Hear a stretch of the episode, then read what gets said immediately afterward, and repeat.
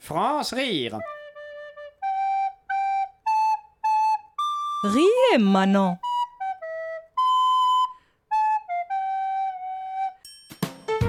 La collection des films français racistes des années 80 présente Jean-Paul Belmondo dans Le businessman de Puerto Rico.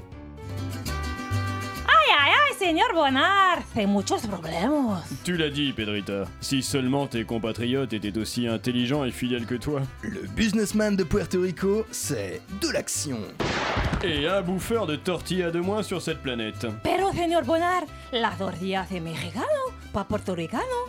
Dans tous les cas, ces vermines sont euh, éliminados.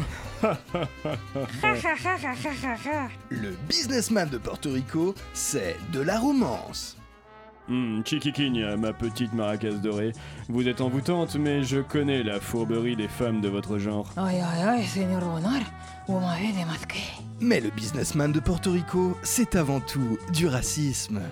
Ah, gringo, tú es un petit blanc aussi blanco que un cachet de aspirina, joder. Waouh, c'est raciste. C'est pas de ma faute si je n'arrive pas à bronzer. Le businessman de Porto Rico, bientôt sur vos écrans.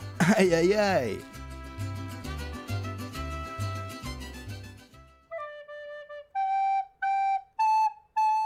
France rire. Le 17h30 à lundi au vendredi.